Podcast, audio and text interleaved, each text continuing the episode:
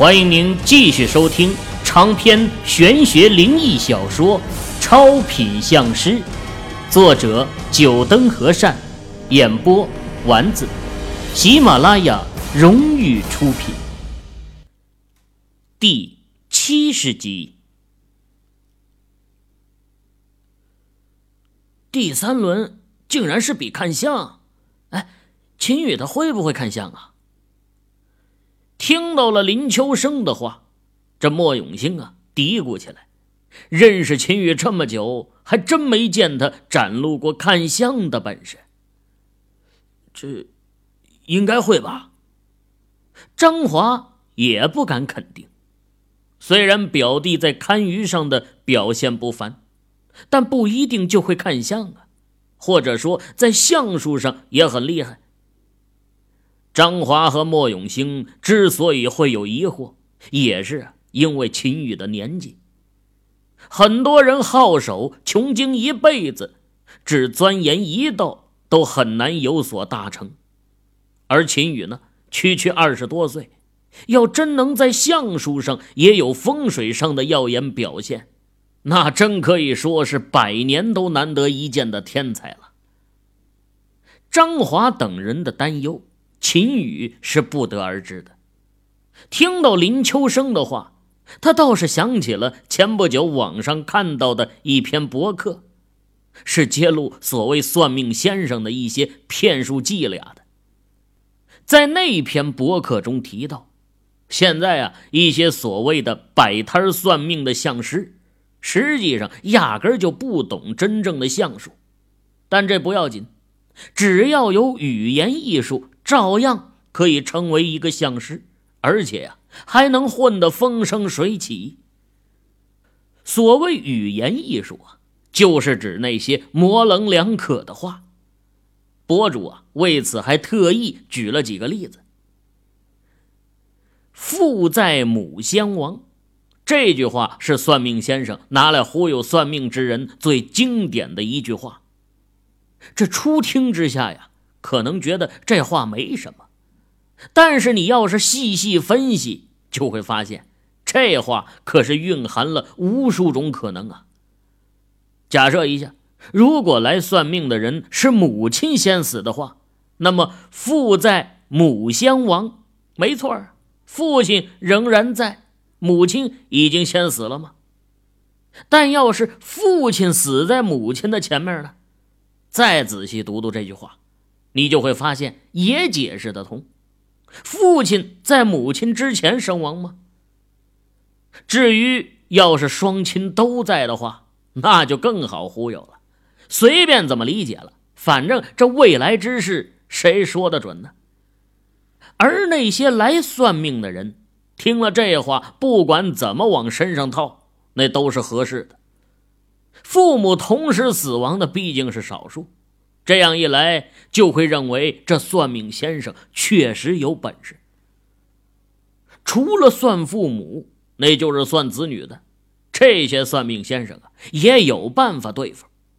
博主又给在文章里举了一句话来当例子：“本命有三子女，一个在树上挂着。”这一句模棱两可的话呀。在生了一个到四个子女的人身上，那都是适用的，都是准的。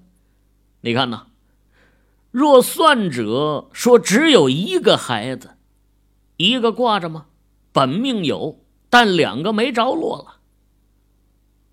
如果说是两个孩子，也对，一个挂着，只生了两个吗？如果有三个孩子，对了，本命有三个吗？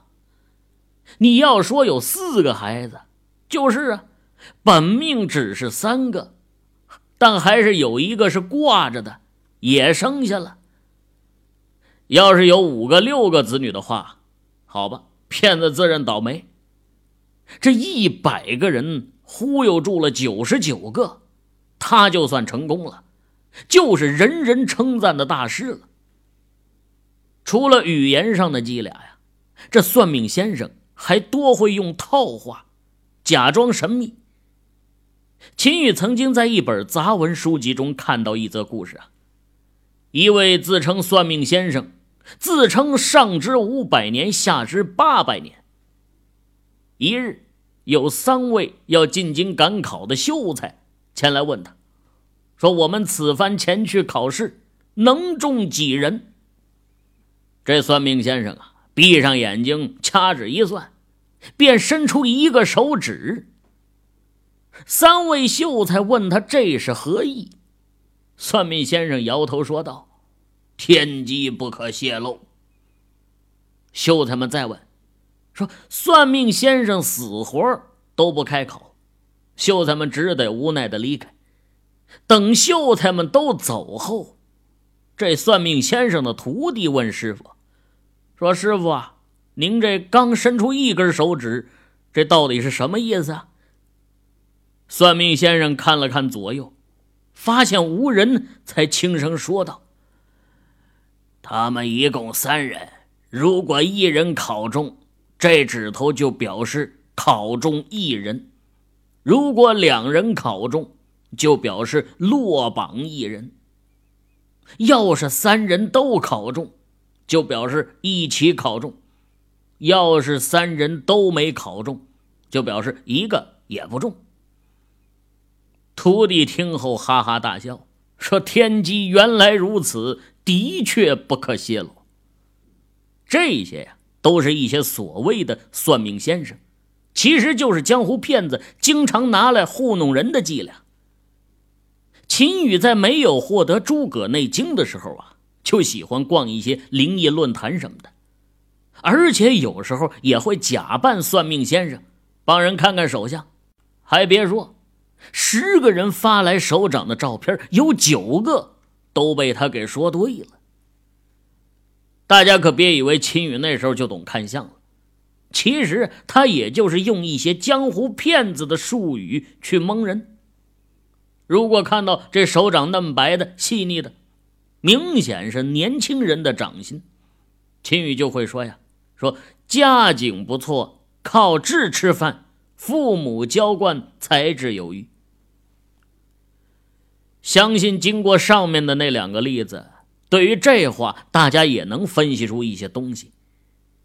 这手掌白嫩，不粗糙，肯定就是没有干过什么活的，自然可以推断出对方家境背景不错。而靠智吃饭，这话就更容易套用了。不管干什么工作的，只要不是在工地干活，都可以说是用头脑赚钱。而且，这在工地干活的人手也不会那么细腻嫩白。至于父母娇惯，现在都是独生子女，父母都是从小宠到大的，哪怕就算不是独生子女，只要家庭环境不错的人家呀，对于孩子的照顾那都是悉心到位的，也倒是能套上这句话。最后一句，才智有余。那就纯属捧对方了，大部分人都不会觉得自己是傻子，一听到秦羽这话，心里自然更是信了三分。所谓叫三分捧，七分下，这本来就是算命先生常用的手段。中国几百年流传下来的这些骗术，别说一个人，就是一群人都有办法忽悠着信以为真。而秦羽啊。作为中文系的学生，平时就喜欢看看这方面的书。不得不说呀，这中国的语言艺术实在是太强大了，配合上察言观色，谁都可以去忽悠人几下。当然，这闲话扯得有点远了。林秋生宣布完第三轮的比试内容后啊，待众人议论的差不多后，又再次开口。为了这第三轮的相术比试，我们特意找来了三位朋友，而大家要做的就是观察这三位朋友的面相，然后把自己算出来的写在纸上，最后由我们三位来审核，算中一人者得一分，算中两人者得三分，全中者得五分。依然是和前两轮差不多的评分标准，林秋生话音刚完，就有三道身影从嘉宾席上站起身来，走到会议桌前。秦宇一看呢，嘿，竟然是胖子老乡，还有他的那位朋友。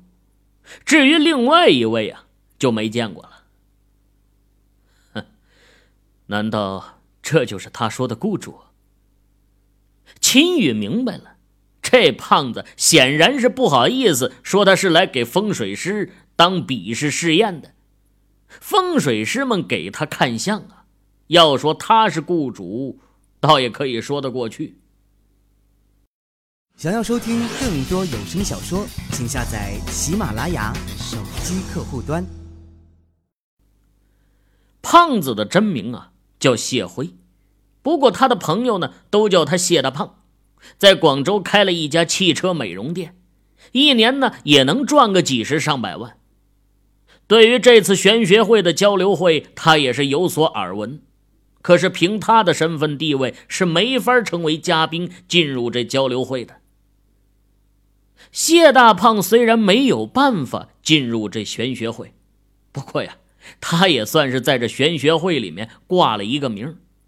请过几次玄学会的风水师帮他看过店铺风水。林秋生也是随便在玄学会记录的那些雇主名单中啊，随便挑了三位，刚好其中就有谢胖子和他的一位朋友。谢大胖三人就坐在会议桌前，秦宇等风水师可以上前去仔细看这三位的面相。不过奇怪的是啊。在三人坐下后，许久也不见有风水师上前。秦宇的目光疑惑的看了眼四周的风水师，不知道他们为何不上前。他可是不想第一个上去，这些人难不成也是和他一样的想法？看来各位都不想第一个上去，那行，我来点将。就从这右边开始吧，五人一组上前观察，每组只有十分钟的时间。哼，怪不得要从早上就开始进行这第三轮的比试。五人一组，一组十分钟，在场的风水师全部看完都要接近八个小时了。听完林秋生的话，秦宇暗想啊。这些风水师们也都知道，肯定不可能一个个上去看，才坐着没动，等待林秋生的安排。林秋生的话落下，右边的前面五位风水师就从座位上站起，来到谢胖子三人的身边。这五位风水师当中啊，就有第一轮比试获得满分的秋月。秋月和几位风水师目光不停的在谢胖子三人身上流转，时不时的皱眉又摇头啊，又时不时的轻轻点点头，这让谢胖子三人内心忐忑不已啊。其实他们之所以愿意成为这些风水师比试的考察对象，也是存在了让这些风水师帮他们免费看相的想法，而且。还都是有真才实学的风水师。这年头要找一个有点真本事、会看相的风水师，还真不容易。至少谢胖子几人是没有认识的。眼下有这么一个机会，虽然难免被人当猴子一样观看，但这些他们都不在乎。只要这些风水师们能点出他们的命相问题。对于他们将来的发展能有所帮助，就可以了。胖子嘛，心宽体盘，本来因为这自身的吨位啊，就经常吸引众人的眼球。这谢胖子倒是已经能做到无视别人目光的地步了。秋月这一组风水师的十分钟很快就到了，林秋生一挥手，五人只得回到座位上去。好几个风水师的脸上还是犹豫不定。显然呢，这十分钟压根就没有能看出三位的面相。其实这也是这第三轮最难的地方，要说看相，在座的所有风水师，虽然不敢说全部吧，但至少还是有那么一小部分，也是有替人看相测吉凶的本事的。如果没有这个时间的限制，恐怕这第三轮将有很多人拿下满分。下一组，林秋生淡淡的说道：“哼，还不如讨论交流呢，这还更无聊了。”莫永兴坐在高台上打着哈欠，那些风水师啊，一个个面色严峻，瞅着人家十来分钟后，默不作声的回到椅子上，让莫永兴等人看的是。枯燥乏味啊！少说话。莫永新俏目望向会议桌上，似乎看得津津有味。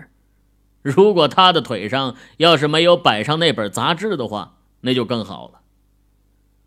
莫永兴看了眼老姐腿上的杂志，撇了撇嘴，再转头看向其他人。好家伙，李卫军早已经是闭目养神。而张华也不知道从哪儿找来一份报纸，和通明俩人呢，在那议论着呢。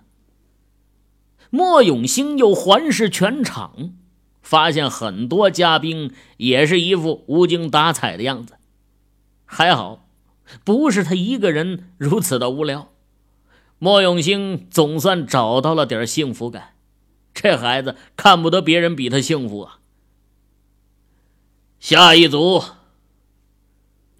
林秋生的话宣告了五位风水师的时间到了。秦宇听后起身，跟随着前面那位啊朝台前走去。而随着秦宇起身走动，会场中有大半人的视线都停留在他的身上。这些人都是见识过秦宇的本事的。至于剩下的人呢，就是今天新来的嘉宾。而同时，嘉宾席上的莫永新就像突然感应到一般，目光离开杂志，投射到秦宇的身上。其他几位也同样都将目光落在秦宇的身上。秦宇走到谢胖子面前，这谢胖子神情古怪的看着他，眼中充满了疑惑。哎，这位老乡。小兄弟，怎么会走上来的？难不成他也是一位风水师啊？秦宇自然是看到了谢胖子的疑惑神情，不过现在呀，秦宇没空跟他解释，目光先是落在了谢胖子身边的那位男子身上，也正是和谢胖子一起来的那位朋友。这男子的身材和谢胖子好不了多少。秦宇倒是看得乐了，这俩人站一起，就像两尊弥勒佛，光站那儿就给人喜感了。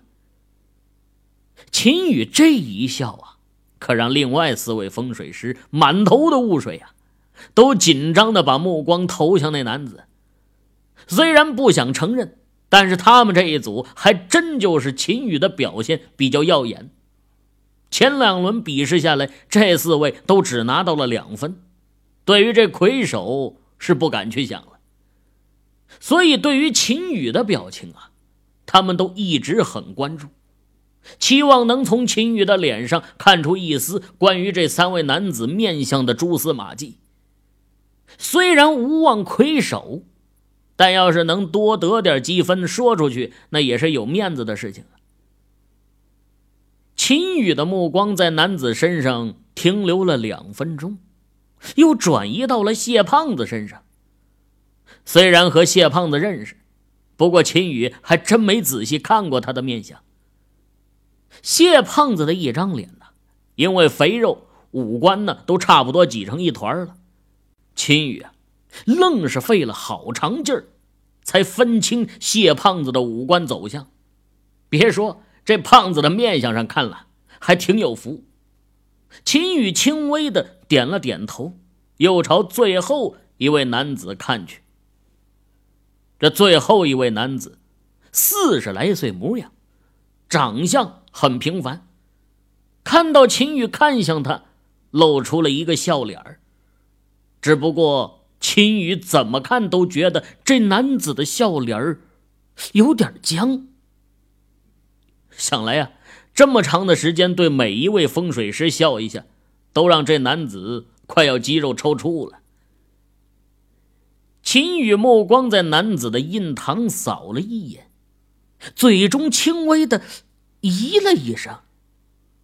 这一声咦，又再次引来四位风水师的齐齐观望。秦宇没有注意着这四位风水师的动作。来到了那男子的背后，目光在男子头顶上流转，直到看到男子头上的那个旋，秦宇才点了点头，收回目光，朝着自己的座位走去了。哎哎，这位师傅，哎，那位也是风水师。在秦宇走后，谢胖子终究还是忍不住问了一句。虽然他们早在进来之前就受到嘱咐，不准和风水师交流，但那是要求他们不许和风水师谈论生辰八字、家庭情况等问题。问这个应该没什么大碍。当然是了，不然怎么会和我们一起过来？他就是秦师傅。一位风水师听了谢胖子的话，回答了一句。秦师傅还这么年轻，哎，不会就是前两轮交流会上表现耀眼的那位秦宇吧？谢胖子不可思议的问道。他的反应不慢，这么快就联想到秦宇这个名字身上。哟，您还听过秦师傅名字？那风水师打趣了一句：“呃呃呃，听过一点谢胖子答道。表情却是有些尴尬，他是想起了先前在门口和秦宇碰面的场景，怪不得秦宇身边的那位年轻人笑得那么古怪，原来呀，问题是出在这里，他这算是当着真人夸真人了。